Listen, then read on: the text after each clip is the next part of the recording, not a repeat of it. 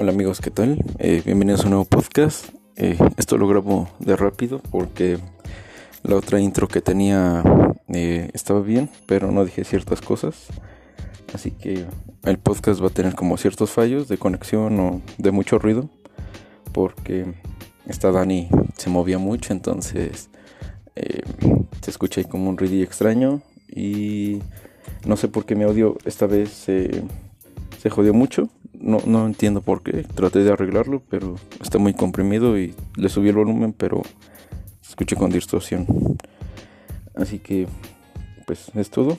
Y bueno, los dejo con, con el episodio. Y pues ya, lo estoy grabando mientras me estoy chingando. Bueno, estoy grabando esto mientras me chingo unas chelas y a media hora de subir el episodio. Así que bueno, ya, nos vemos. Bye.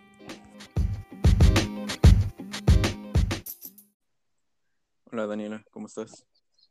Hola, bien. ¿Y tú? Bien, como, bueno, pregunta obligada, ¿cómo te trata la cuarentena? Pues a mí en personal no me afectó mucho porque pues mi estilo de vida era muy similar al que vivimos ahorita. Yo no salía ni nada, así que en eso no me afectó mucho. Lo que sí, pues se vio afectado es en la escuela, tal vez. ¿Y en la escuela por qué? Pues yo me titulaba este año, supuestamente, y también este año tenía que ingresar al servicio profesional docente. Y todo esto lo afectó completamente. Y es, bueno, ¿y qué, qué tan difícil lo has sentido tú? Porque yo supongo que ya tenías tus planes y pues esto te vino a echar casi todo para atrás. Pues sí, es muy feo en el sentido de que cuatro años estuve visualizando lo que iba a ser yo en el último año, mi fiesta de graduación, la despedida, todo, las fotografías incluso, que no vamos a tener ahora. Entonces, es muy feo el tenerse que despedir de lo que tú por cuatro años estuviste esperando. Y en el trabajo, pues, con todos los cambios que hubo de que ya tenemos que hacer examen para ingresar al servicio, pues se me hace feo que ya te mentalizaste para hacer un examen y que ahora se postergue y se postergue. Pero, por ejemplo, eh, me, me interesa como ese punto de vista porque no eres la primera persona con la que he hablado sobre esto, de que el sentimiento que te da eh, el saber, o sea, ya me lo medio explicaste, pero me gustaría saber más a fondo qué se siente que ya perdiste, pues, en sí tu fiesta, eh, ya no vas a ver a los amigos y así. Yo, por ejemplo, yo por mi parte, si a mí esto me hubiera pasado, y yo ya me estuviera por titular, a mí me valdría madres, la neta. O sea, me, daría igual y mandaría a todos a chingar a su madre, mejor y más fácil para mí. Eh, desde tu punto de vista, ¿cómo sería? Pues, mira, yo pasé cuatro años con mis compañeritos de la normal. Entonces, pues, queriendo o no, tuve algunas, este, formé amistades, y se puede así llamar, a personas que, quiero mucho y que en algún momento yo dije, pues quiero una foto con ellos, ¿no? Para recordar el resto de mi vida, que, con ellos me formé como docente. Y, y este, y tal vez en, las otras carreras, este, no es, no se forma ese sentimiento de unión porque pues a lo mejor están muy, muy, muy en los conocimientos, pero nosotros vivimos tristeza, llantos, nuestras primeras prácticas.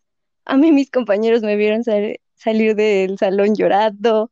Entonces todas esas cosas forman un lazo fraternal muy bonito que tienes que dejar atrás por todo lo que pasó. Entonces sí duele poquito, pero también no, no, no por esto vas a tirar al suelo y vas a decir, ay no, mi graduación.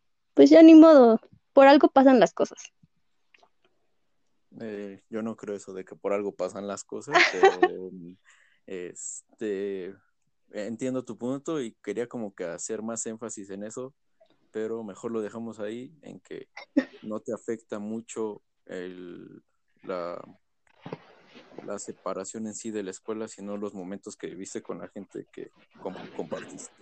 Y bueno, eh, entrando ya más en tema, lo que veníamos a platicar, eh, del sistema educativo mexicano, tú ya estás a punto de ser casi formalmente eh, docente, ya te vamos a poder decir maestra.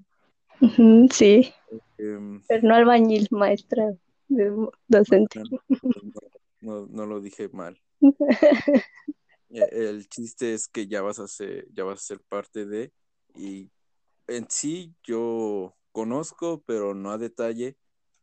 Mejor explícanos tú cuál es el sistema educativo mexicano. Eh, bueno, en primera, ¿en qué te estás formando tú?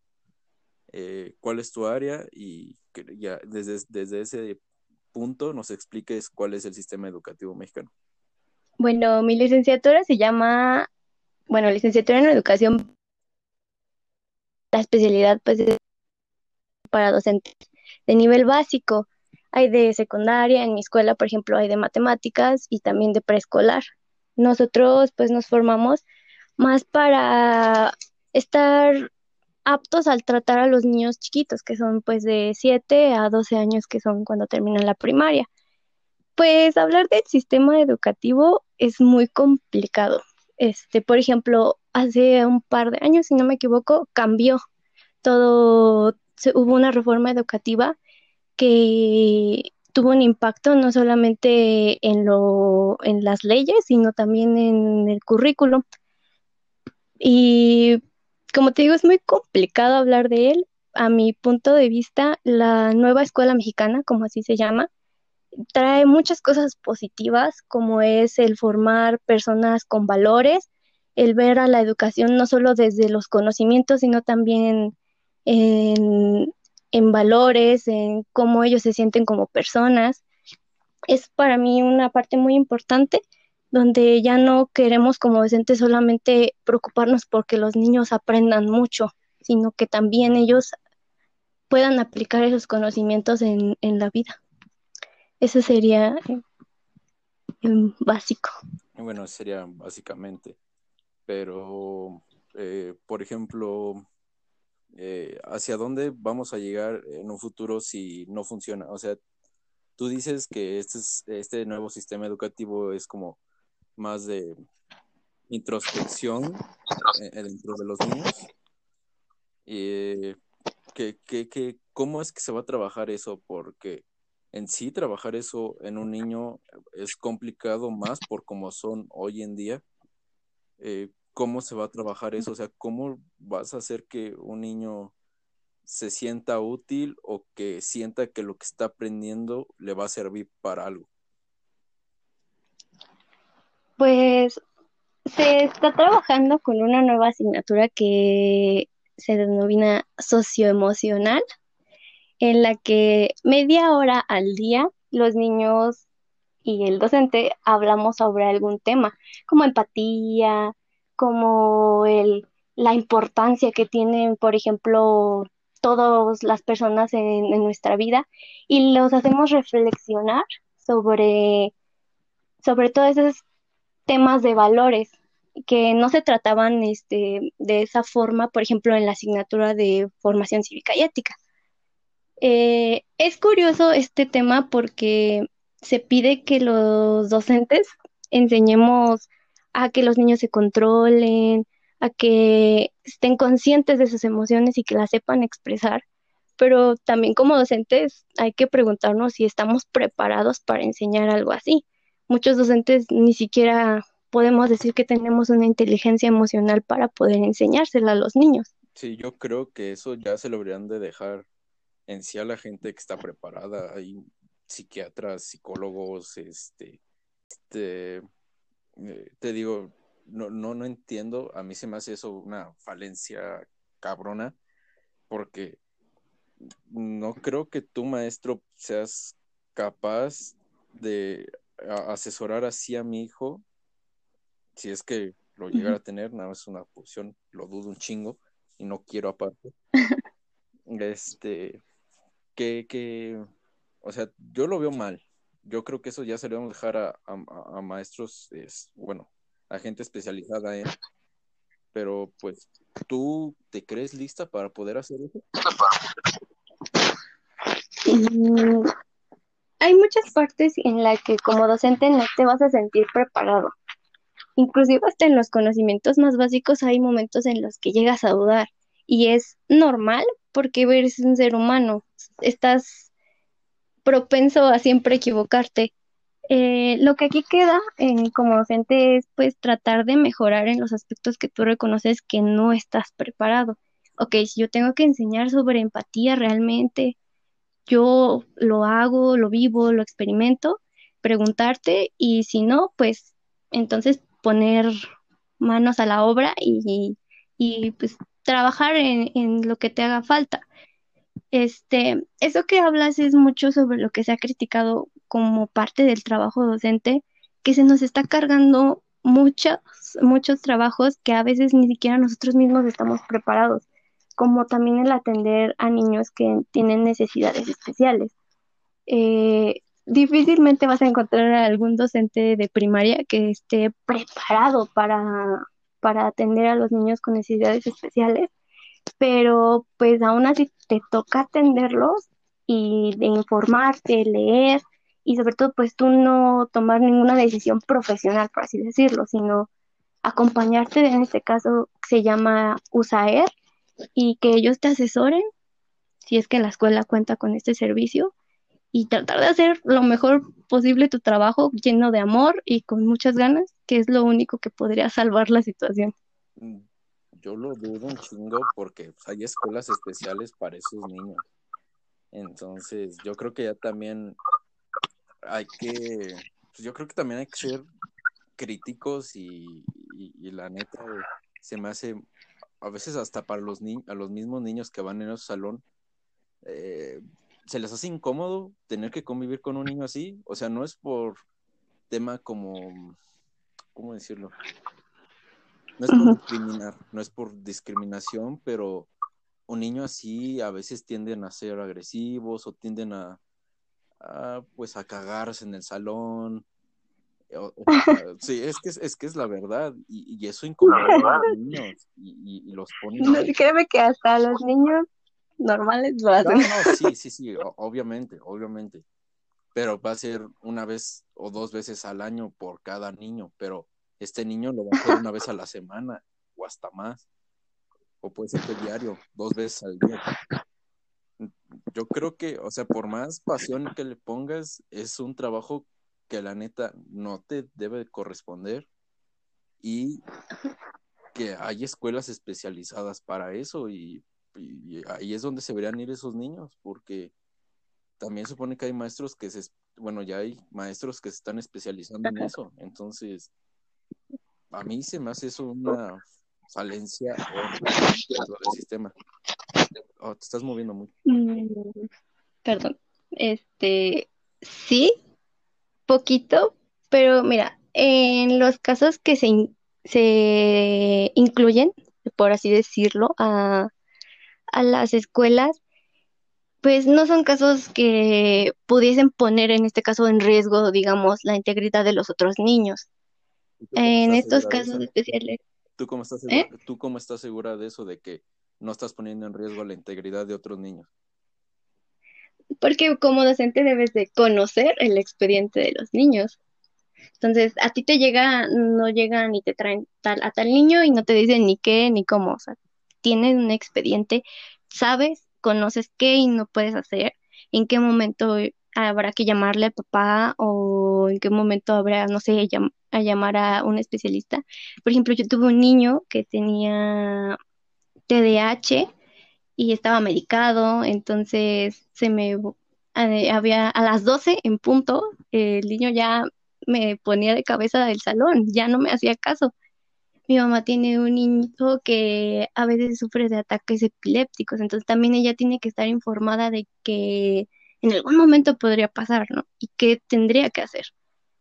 Eh, lo que se busca aquí es que pues los niños eh, no se sientan aislados, que pueda haber una, entre comillas, eh, inserción social y que ellos en algún momento puedan ser independientes.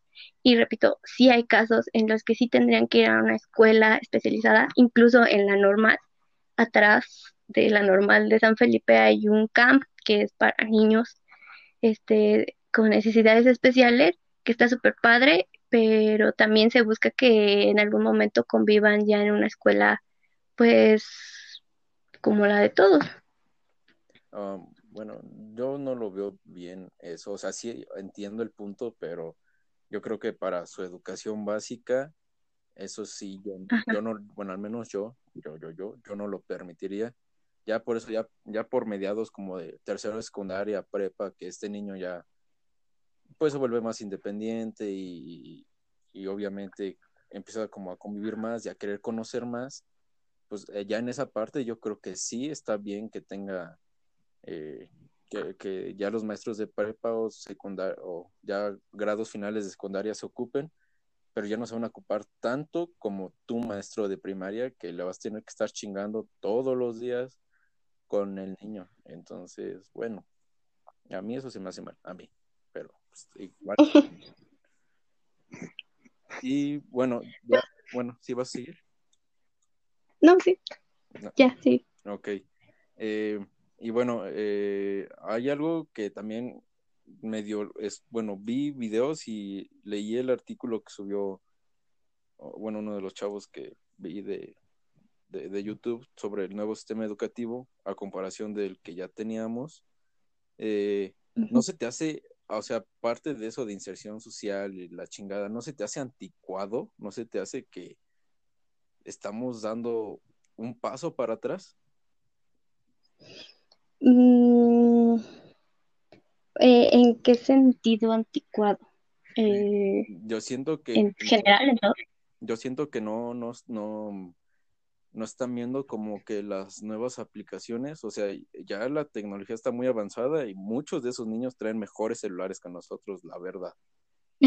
Y están entendiendo que cada que entren a, a, clases se los quitan. ¿Por qué? ¿Por qué? O sea, si ellos ya viven con eso todos los días, y a veces hasta con eso hacen sus tareas, que son, esos celulares ya son de ellos, y son niños de 7, 8 años.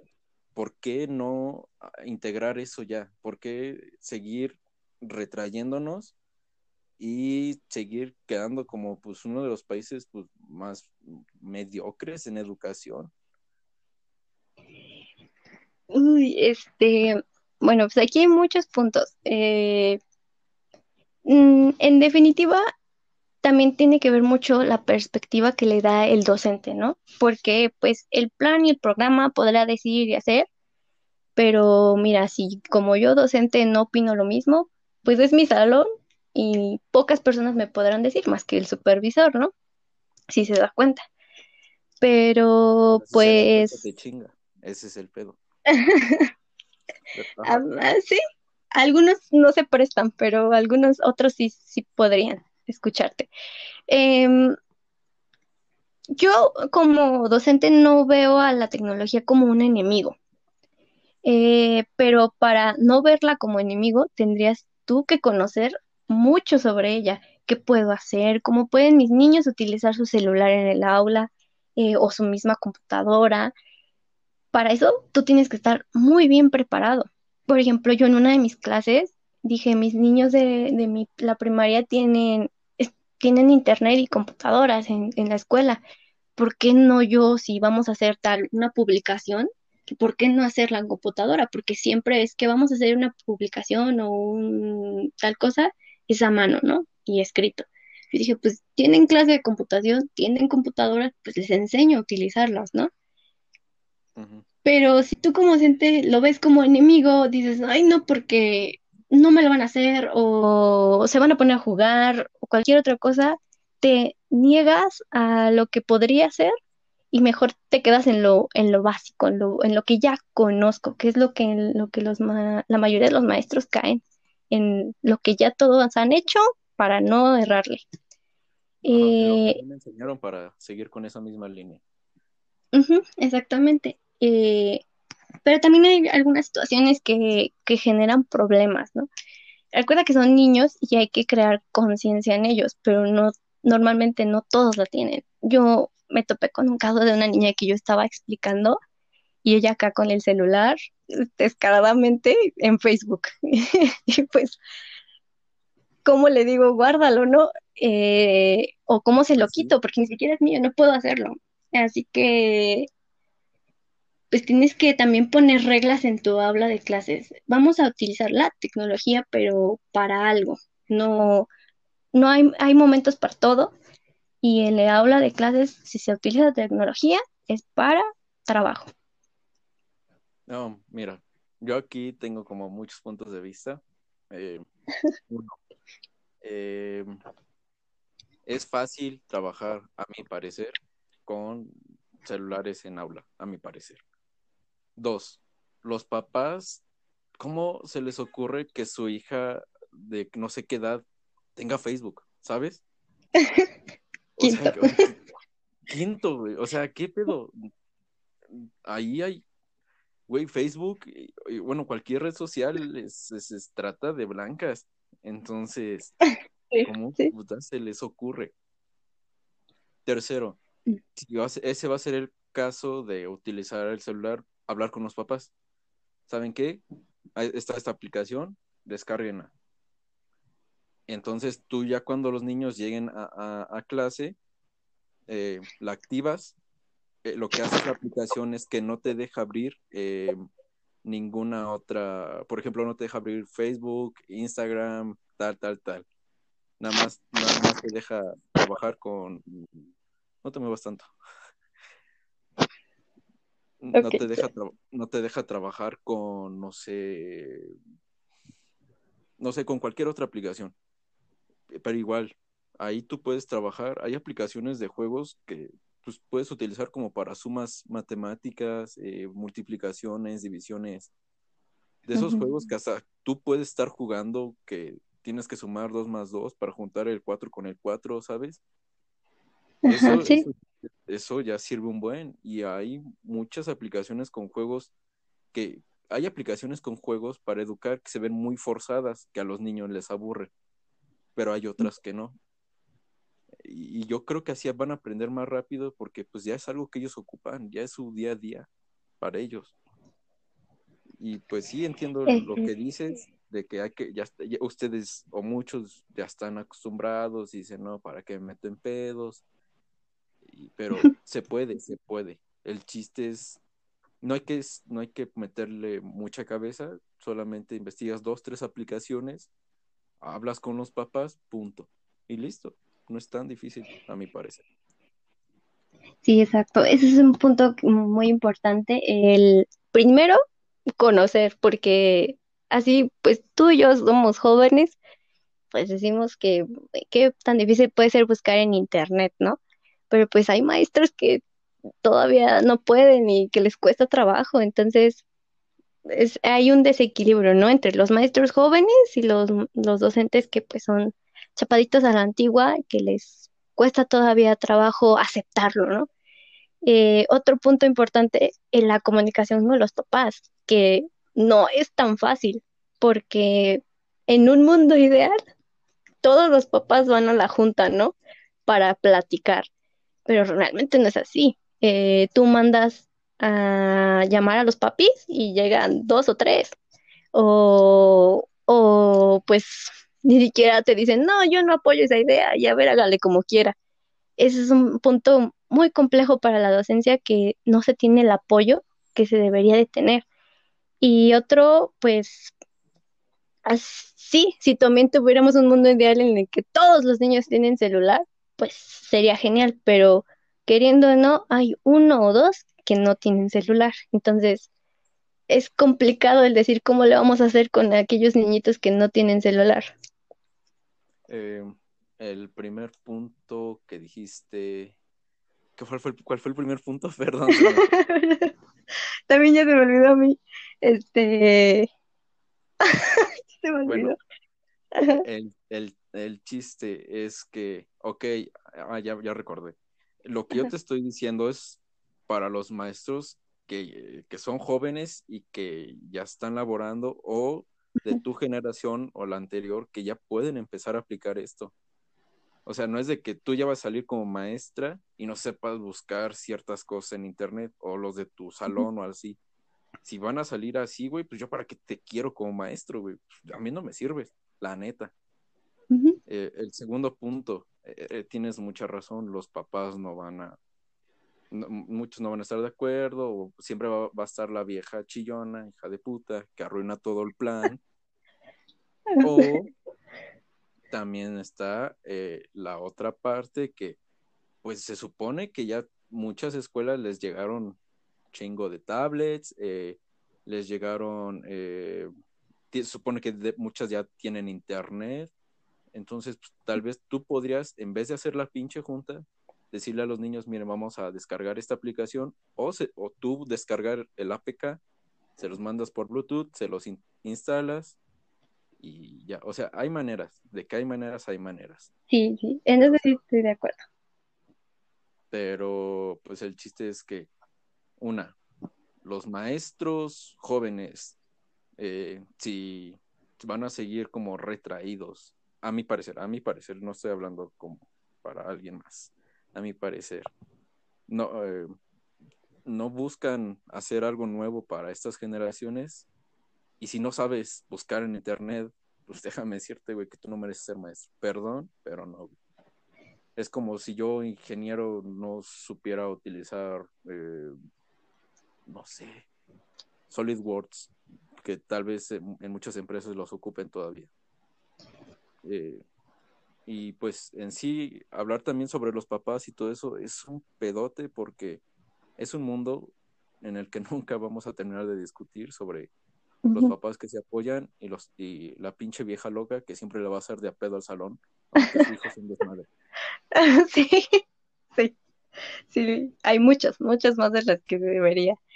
Pues pues sí, ojalá que, por ejemplo, mi generación y, y todos mis compañeritos y los de otras normales o escuelas, pues sí se metan a decir, ya, vamos a olvidarnos de que la tecnología puede echar a perder la generación, sino vamos a usarla como amiga, hacer, emprender proyectos con los niños. Los niños son muy brillantes y, y de verdad, este, se pueden hacer cosas geniales con, si como docente lo propones, ¿no?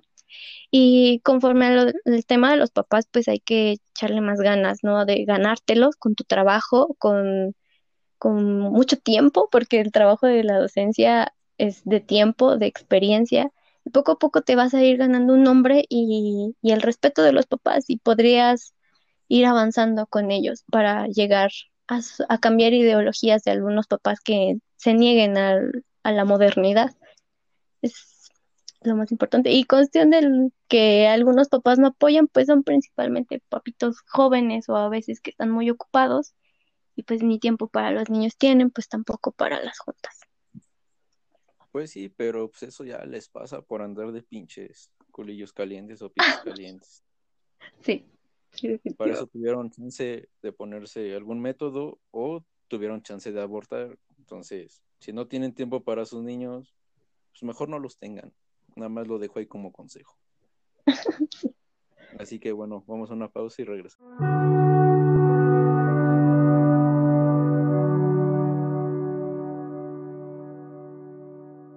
Como de otros temas. Eh, ¿Cómo lidias o cómo has lidiado o vas a lidiar cuando tengas pedos en tu salón entre los alumnos? Este, de golpes o así. Ajá, cualquier cosilla así. pues ya me pasó. Y con los niños de sexto, y sí está, está difícil, ¿eh? Porque yo soy una persona chaparrita, entonces los niños, la mayoría, ya me llevan un, un buen tramo. Pues ahí salía volando yo entre los golpes, ¿no? Pero literalmente sí, sí, este, sí me empujaron y dije, ay, caray, ¿cómo le hago? Este, aquí ante falta de cuerpo, porque normalmente en los grados grandes ponen a los maestros, a los hombres altos, fuertes, con voz gruesa, pues para poder controlarlos más, porque es una, etapa difícil para ellos, hay hormonas y todo. Entonces, sí hay que crear autoridad de que si tú alzas la voz, se calmen. y pues yo era practicante en ese entonces, así que me costó un poquito de trabajo, y sobre todo porque era fuera de la escuela, entonces afuera de la escuela ya no eres nadie a veces para ellos, y menos eres practicante, pero pues lo que pretendo hacer cuando ya yo esté trabajando será pues crear una figura de autoridad, más que, más que nada, que si tú alzas la voz o si tú hablaste, se calman. Sería lo que yo haría. Pero eso ya yo, yo, yo lo vería como si fueras casi un capataz, güey, que si no gritas no mueves a las masas. Mm, es que hay un punto muy curioso en gritar y alzar la voz. Es, es, muy difícil, a mí me cuesta mucho trabajo porque cuando menos me doy cuenta yo ya estoy gritando. Se ¡ah! de desesperan, pero es que aquí tienes que trabajar mucho de cómo hablas y qué cosas dices. Este, sobre todo, alzas la voz para calmarlos, porque, uff, ten cuidado, si se llega a lastimar un niño, el, el problema que te puedes meter. ¿Qué estabas haciendo tú, maestro? Este, ¿por qué no los pudiste calmar? Entonces, en momentos así de crisis, sí hay que ponerse firmes y alzar la voz. No siempre, no, no es necesario.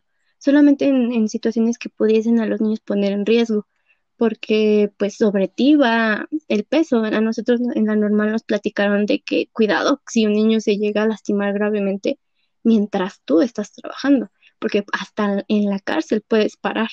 Pues obviamente no queremos eso. Así que si habrá que alzar la voz, pues sí.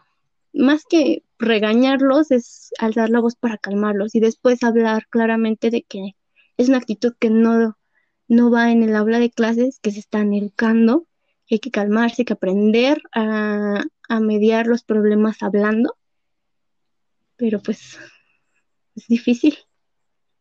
No, yo, yo no creo eso, yo creo que yo si hubiera sido, no, qué pinche hueva, bueno, puede ser que algún día lo sea, pero ya cuando ya esté más viejo. Eh, yo creo que hay que ser eh, líder y autoritario desde el inicio, o sea, desde que entras. Debes como entrar de que, hola, este es el salón, no es de que llegas con huevos y avientas tu portafolio a la mesa así culero y preguntas, ¿cómo te llaman? Así, pedo. Pero pasas así, bueno, esta es como mi estrategia. Y así unos dos meses, o tal vez la primera evaluación, y después como que ¿sabes? Te vuelves barco.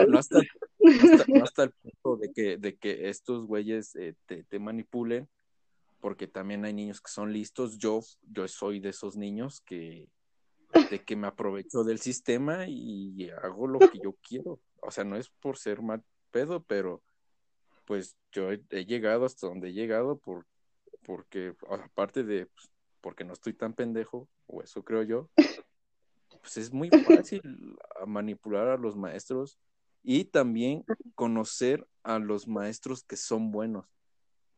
Y la mayoría de mis maestros que han sido buenos han sido así, de que llegan con, con porte, con buena voz y con autoridad. Y no de, y no importa aunque estés chaparrita, güey. el chiste es que llegues. con mi voz. El chiste es de que llegues bien, o sea, que se vea que eres alguien que, güey, qué pedo. Ella nos, nos, nos hace algo y valimos madre el año, ¿sabes a lo que me refiero? De lo que tú hablas es como del estilo docente, que ya se forma con el paso de los años y con la experiencia, ¿no? Este, eso sí ya es de cada persona. No es mucho mi estilo porque no me gusta tanto ser ruda con los niños y principalmente en la primaria. Pues porque están chiquititos. Por eso se ¿Eh? agarran a madrazos frente a ti. este, no, créeme que son otras situaciones que no, no tienen nada que ver con contigo, ¿no? Este, cuando, sobre todo no, es, es, no me gusta hacer así porque seguramente a mí me va a tocar primer grado. Entonces, imagínate que tú llegues acá todo rudo con los niños chiquititos de seis añitos. Entonces, no, no te conviene que te, vean con miedo. Eh, por ejemplo, en primaria. el miedo para mí no es una forma de educar, eh, ni este, créeme que es muy feo que los niños te tengan miedo. A hay veces que llegan temblando para firmar su libreta, yo como practicante, y me da mucha tristeza ver que pues me tengan miedo, a pesar de que yo nunca les he hecho nada o nunca les he gritado. Pero si ves que tuvieron alguno que otro maestro que sí les gritó, que sí les pegó, este, y no, no es, no es mi idea. Tú como docente te debes de hacer admirar. ¿Y cómo es eso? Cuando el niño dice, wow, me la pasé increíble en la clase, aprendí como no tienes una idea. Cuando logras eso, mira, te ganas a los niños súper fácil. Pero ¿qué pasa aquí? Que no todos los maestros lo hacen. Todos nos vamos al mejor, hay que llegar así bien firmes y con el miedo ya los primeros meses. Pero si, si trabajáramos más con la admiración, uy, podríamos mover masas. No, no, yo nunca, yo nunca dije miedo. Yo, no, eso sí, no. Yo nunca dije miedo. Yo dije que pero les ah, causas miedo. yo dije que es como líder y, ser alguien firme y que, y que impongas de que, a ver, ustedes tres, ustedes tres, ustedes tres, vamos a hacer esto. Y que cuando te acerques a los grupos, o sea, no es de que, como tú dices, a mí me valdría madre si llego con los morrillos de seis años y llego como, así como te estoy diciendo, que se cague de miedo, pinche morro No, no es cierto. no, no, no, obvio no. Pero, pues, yo sí me doy cuenta de que un niño está haciendo así, yo sí le preguntaría, ¿te, le, ¿te causó terror o algo así? No, pues no, ya hablaría con él y diría, güey, estoy buscando tu formación, estoy buscando para que seas alguien bueno. Y que vea que su tarea es una cagada, yo le diría, mírate, tu 10 también, ya vete a sentar. el, chiste, el chiste es que te vean, a mi parecer, eh, que te vayan a recordar toda la vida. Y, y, por ejemplo, yo, yo tal vez tuve maestras como tú, o como tú dices que como lo quieres llevar, y si te soy sincero, no, no las recuerdo. Neta, no las recuerdo. Uy, qué triste. No las recuerdo para nada. Yo recuerdo a los, a mis maestros que siempre fueron rectos, a una maestra que igual siempre fue recta, dos, tres maestras que han sido rectas y de que, a ver, tráeme esto y esto y quiero que expliques esto y esto. Y pues desde morrillos, pero a mí la maestra nunca me causó miedo, yo le tenía respeto de que si no llevo esto, pues no me va a regañar, pero pues voy a reprobar.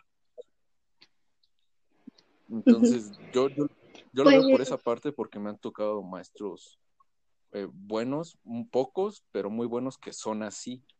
Y, son a los que recuerdo y los maestros que como dices que fueron o que son como lo que tú quieres llevar, no los recuerdo, ni siquiera sé si alguna vez tuvo. Y si tuve, no, ya se me olvidó su nombre. Este, pues sí, sí, entiendo el punto de ser un líder. Es, es pues es básico como docente. Si no eres líder, ¿cómo esperas que si vas a dejar una tarea o cualquier actividad, pues que los niños digan, pues vamos a hacerla, ¿no? Pero es lo que te, te digo, si los niños ven tu trabajo, que es interesante, que es novedoso, que de verdad es, es fructífero para ellos, pues van a comenzar a confiar en ti y ya no van a haber necesidad de gritar, no necesidad de alzar la voz. Este, yo voy más a un estilo más moderno, se podría decir, de, la educación, y ni siquiera moderno, sino como debería de ser. Solo que se ha caído mucho en, en la repetición de muchas actitudes en la docencia que pues, ya vienen de muchos años, que así fuimos formados, más no significa que sea lo correcto, ¿no? Eh, en, ser un buen docente implica en que ayudes a los niños a encontrar su camino, más que nada, y que veas en ellos grandeza, en cada uno de los niños. Es, es lo más importante. Mm, pero, por ejemplo, ¿cuál es tu camino? Según tú, ¿cuál es el camino de la verdad, eh, el camino que tú supuestamente vas a llevar? Pues yo estoy o siempre que yo me puedo hablar o tengo la oportunidad de expresarme con alguien, yo siempre recalco la importancia de dejar de hacer lo mismo que se ha estado haciendo durante años. Que siempre el docente, pues, es que aquí es un punto de que pues, a lo mejor ustedes no conocen como parte del trabajo de docente es, es que hay que planear, ¿no? Eso a lo mejor si lo conocen, hay que planear, hay que preparar actividades, ¿no? Pero hay muchos maestros que cada año imprimen la misma copia, eh, bajan de internet el, el programa, las actividades y las planeaciones y así como estaban en internet, así las imprimo y las entrego a dirección, sin ninguna revisión previa al trabajo. Entonces, caemos en una repetición de siempre hacer lo mismo, siempre hacer lo mismo, siempre hacer lo mismo, la misma estrategia para enseñar a leer, la misma estrategia para enseñar a sumar o restar, para todo. Y los niños terminan viendo a la escuela como un lugar en el que voy, me siento y me tienen que ver todo mi conocimiento, una formación industrial prácticamente. Yo siempre propongo eh, el, el dejar de hacer siempre lo mismo y buscar nueva información, de prepararte, de leer, de ver a cada grupo y a cada niño como diferente y diseñar actividades para cada año, porque pues son diferentes los niños es como decir para todos lo mismo. No, no es, no es algo que esté ayudando a que los niños se formen como personas diferentes. Eh, muy bien, ese fue un comentario muy acertado. La neta sí lo tomo, lo tomo y lo tomo y me lo llevo conmigo porque es algo que muchos deberían de rescatar, pero también ten en cuenta de que el sistema te dice todos los niños y todos los salones son iguales. No tienes que tratar a nadie por encima, por debajo que otros. ¿Sabes? O sea, lo que tú quieres está bien y a mí me parece increíble, pero, pero, eh, eh, nosotros somos, eh, como alguna vez te dije, somos esclavos, la gran mayoría. O sea, que, el sistema sea monótono, repetitivo, eh, tedioso, pues es algo que en la escuela no ha cambiado en nada y va a ser así por siempre. Eh, y, si hay más maestros como tú, eh, una de dos, o van a hacer que te calles, o va a haber más maestros que se van a unir a ti, van a empezar a tomar esa, esas, esas aptitudes y esas actitudes para hacer eh, algo mejor. Pero recuerda que aquí, eh, eh, y eso ya es como muy conspiranoico, recuerda que lo que no quieren es que subamos tanto, ¿sabes? Lo que, lo que quieren es que no estemos pensando y que estemos desarrollándonos de una manera fructífera en, en, en, en lo que somos. Entonces, eh, eh, me gusta lo que piensas y lo que quieres hacer y no sé cómo lo vayas a lograr, eso ya es como tema aparte tuyo y no quiero saberlo porque puede ser que en, algún futuro alguien te quiera ganar, no sé, un plan de trabajo o algo así, ¿sabes? Pero, pero a lo que voy es que te van a detener. Sí, sí, sí, sí. Tienes completamente la razón. Y este, es un círculo vicioso muy, muy fuerte, porque tú como normalista, no, hombre, sales uh, con las ganas del mundo, dices, yo voy a hacer esto, lo otro, en, en el Día de Muertos voy a hacer un mega kermés, que no, hombre, no vas a ver. Llegas y los docentes, pues, este, que ya tienen apatía hasta de vivir, eh, te dicen, a ver, cálmate, ¿no? Bájale tantito a tus ganas de querer cambiar el mundo y mejor céntrate en otro tipo de cositas o tú quieres proponer una nueva actividad para que los niños no se lean y los maestros inclusive se burlan. O sea, a mi mamá le, tocó el, este, el bullying en, en, la docencia así fuerte, que te tiran cañón los, los maestros con más experiencia.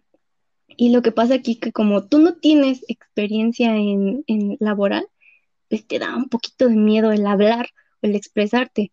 Pero aquí lo que único que te va a salvar es el conocimiento si tú te empoderas, diría un maestro de la normal, en tu práctica y de verdad dices, es que o sea, si yo acepto que ustedes por experiencia ya lo hicieron y no les funcionó, déjenme a mí mi trabajo. Y ser fuerte, sobre todo, eso es lo que tienes que hacer, no dejarte llevar por los comentarios o las burlas. Es difícil y seguramente yo y todos mi generación vamos a dejarnos caer muchas veces, pero no olvidar que si seguimos haciendo lo mismo, nunca vamos a tener mejores resultados. Pero también ten en cuenta que los maestros viejos que ahorita los van a reprimir empezaron como tú. Yo nada más dejo eso ahí. Empezaron como tú, empezaron queriendo cambiar el mundo y a los dos años, tres, esas pinches ganas se le fueron a chingar a su madre. El chiste es que es, que es la verdad, la neta, o sea, he platicado con maestros que llevan, bueno, ya tengo, eh, bueno, que ya son doctores en docencia y dicen eso, de que, y, que aparte ni siquiera a veces son ellos, que a veces viene desde más arriba. Por eso, por eso es lo que te estoy diciendo, de que si vas a hacer algo así, ten cuidado porque te pueden echar muy para atrás y aparte de que ah, dejemos a un lado el bullying, o sea, te, van a echar para atrás. No, no simplemente tu, plan de tu, círculo de, trabajo, porque eso, eso los puedes mandar a chingar a su madre y tú tienes a tus niños y tú puedes trabajar con ellos como tú quieras, punto. Pero va a haber de gente de mucho más arriba que te van a empezar a, pues a picar y vas a empezar a caer, a caer y en cinco, seis, ocho años te voy a ver como la mayoría de los maestros. No, no, no, no, vas a ver que no. Yo eso es, les voy a callar la boca a todos y van a ver que no. este, sobre todo porque hay, hay algo en mí muy personal que me hace tener esta meta, no solamente porque es lo correcto. Yo siempre fui de las niñas que no concordaban con lo que el sistema, tú dices, este, dicta. Eh, yo siempre fui Daniela, la que estuvo a punto de reprobar, Daniela, la que tenía muchos problemas, este, que la verdad no debió haber salido de la primaria. Y, yo siempre me sentí mal como persona, o sea, decía, es que no estoy aprendiendo porque soy una burra, es que no sé matemáticas porque porque no sé, no soy buena, no sé. Y después al paso, conforme, conforme me fui informando como docente, me di cuenta que no era tanto problema mío. También es mucho de que ver en cómo los docentes enseñan, en que siempre hacían lo mismo y lo mismo que para todos funcionaba, para mí no funcionaba. Y me hicieron a lo mejor dejar alguna carrera diferente que no fuera docencia por creer que no era buena en cualquier otra asignatura. Entonces yo me rehuso a que siga yo teniendo niñitos que no puedan explotar su potencial porque yo esté haciendo mal mi trabajo. Así que con firmeza y no me voy a doblegar.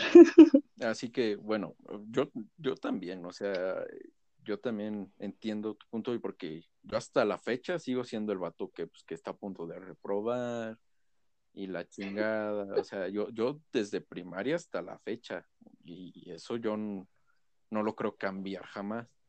Y te voy a decir un por qué.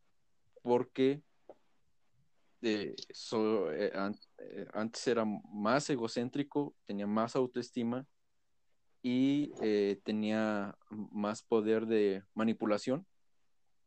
Entonces, ¿qué era lo que yo hacía? O sea, y esto voy a dar como, voy a dar un, Mm, como una de mis, de mis estrategias, una de mis herramientas que siempre pues, me guardo. Es que no, no, no sé si decirla, porque este es algo, no, no, mejor no, olvídalo, no. Como, no, sé, ya. Como dos me va a servir porque yo tengo que, no, no, no. a los futuros que me toquen. No, tal vez algún día, pero no. Eh, es que es mi, es mi plan y, y, y a lo que voy, yo siempre logro lo que quiero, ¿sabes? Aunque no haga, aunque no haga nada, todo el, eh, no sé, una evaluación, paso. Y si repruebo, si repruebo esa evaluación, al final paso. Si repruebo realmente es porque me valió madres totalmente la materia, tal cual. Pero tengo algo y es un trabajo que ya llevo haciendo desde niño que me ha llevado hasta acá y que me va a llevar más allá, vas a ver. Y, pero este es algo, o sea, sí ya lo iba a revelar, pero no, la neta no, porque algo muy personal. Todavía no termino la carrera. ¿Cómo? Porque todavía no termino la carrera. Ah, no, no, no, eso vale madres, la neta, si acabe la carrera o no, eh, yo no me voy a detener.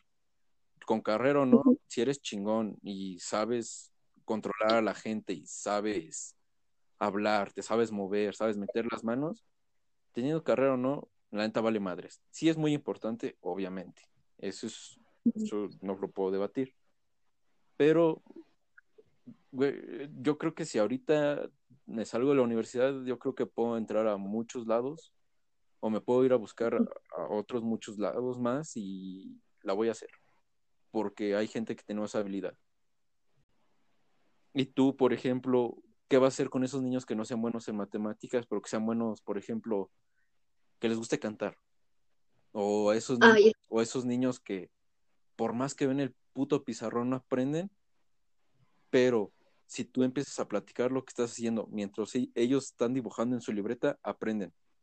¿Qué vas a hacer con e, esos niños? ¿Les vas a pagar esa, esas ganas de crear y de hacer? ¿O no, no, no, no, para nada. Ese es un punto que a mí me encanta y siempre que alguien lo toca es como de yo siempre defiendo esta parte. Mira, la educación tiene un fin económico principalmente. Bueno, no principalmente, sino un fin económico, que es que tú en algún momento te puedas este, sustentar tú solo, ¿no? Tengas un trabajo, que puedas formar una vida. Un fin cultural, que todos adquieran el conocimiento pues que se ha forjado a lo largo de todos estos años, que pues conozcas lo mínimo y que también en algún momento tú puedas aportar nuevo conocimiento a, pues al mundo con tu carrera o con lo que hayas estudiado y un fin personal. ¿Qué quiere decir esto? Que tú al llegar a, este es un tema que ustedes tocaron en otro podcast, que tú al llegar a tercero de preparatoria sepas en qué eres bueno y, en qué te, y a qué te quieres dedicar. Y es el gran fallo de la educación, que los niños llegan a, a la preparatoria y no saben qué quieren hacer de su vida. Y esto no es problema solo de, de ellos, también es problema como docente, porque a lo mejor tú no aplicaste las estrategias correctas para que el niño se diera cuenta que si bien le cuesta trabajo este aprender español, no es muy bueno en matemáticas o es muy bueno bailando es una parte que, a mí me gusta porque yo no veo en todos los niños un doctor, una maestra y un abogado. Yo veo un futuro bailarín, un cantante. A mí me encantaba ver a un niño que, que no daba una, una en el mundo académico. En serio, una no daba. Le ponía cualquier trabajo y así, como pasmado. No quería trabajar. yo no, entendía por qué. O yo decía, a lo mejor es que me falta que ponerle más ganas al trabajo y ya hice deshice y pues simplemente yo no veía como mucho interés. Pero ponía una coreografía o algo, ¡pum! Se levantaba, bailaba. En una ocasión puse un video de una coreografía de adultos y el niño estaba haciendo los pasos de los adultos igualitos y dije, wow, con este niño y su capacidad para bailar. Es un bailarín, pero ¿qué va a pasar? Que el niño se va a frustrar, no va, va, como va a tener muchos maestros que le digan, es que tienes que aprenderte las tablas, es que tienes que hacer esto y esto y esto y lo otro, va a frustrar su vida, adiós del baile, o porque nunca lo van a apoyar en casa, se va a quedar ahí, en un futuro abogado, como todos, o un futuro maestro, como la mayoría de nosotros. Pero es más que tú como docente veas las habilidades que tienen los niños y potenciarlas. Me, me, ¿cómo decirlo? Me dio un chingo de tristeza pensar en eso, porque a ese niño o a muchos niños que sean así, eh, o niñas que les guste pintar, o que sean muy buenas en matemáticas, pero no en español, o cosas así, a muchos de esos niños no los van a bajar de burros. Y esa palabra es despectiva, horrible, y los van a hundir. y van a acabar con su autoestima y con sus ganas de, de superarse y por eso muchos niños eh, en muchos lados de nuestro país han abandonado la escuela. Así que eh, el podcast ya duró mucho y la neta todavía me hacían falta tocar como otros seis temas, pero eso me gustaría que lo tocáramos ya en un podcast futuro. Me, me gustó este podcast, como está quedando, pero me voy con como reflexivo y triste porque muchos de esos niños que pudieron haber hecho mucho eh, se van a pagar eh, poco a poco o muchos de esos niños que, que salgan con esas habilidades se van a ir de nuestro país se van a ir a, otro país a explotar todo eso que tienen así que como como final.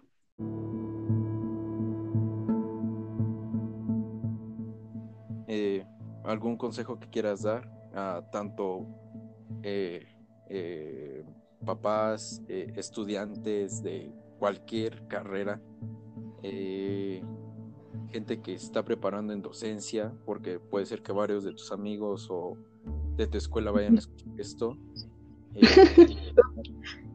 ¿Algún consejo? No, o sea, tómalo así muy serio. ¿Algún consejo que tú darías con todo lo que hemos hablado de todas las eh, falencias que hay, ¿tú qué consejo darías para todos en general?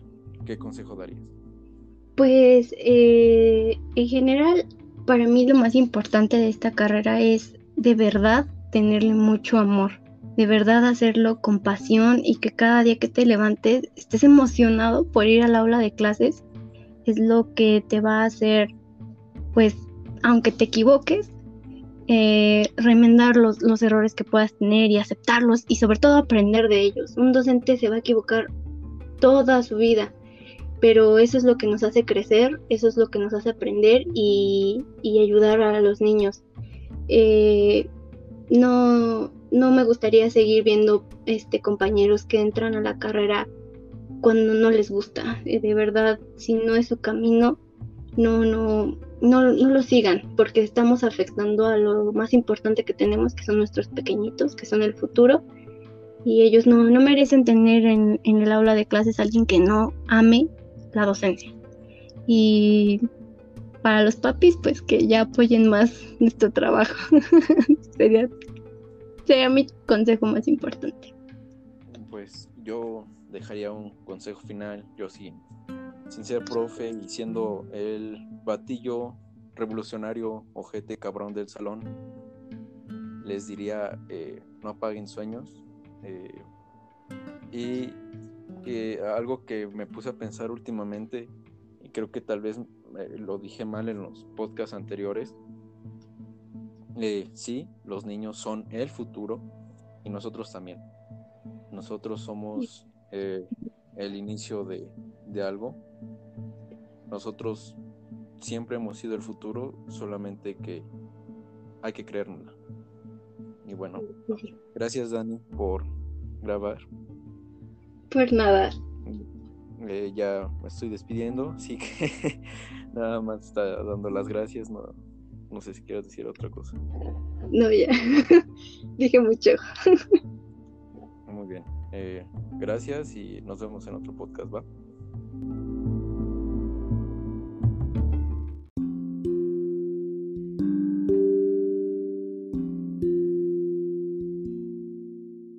Y bueno amigos, esto fue eh, el episodio número 9 de For the Loles.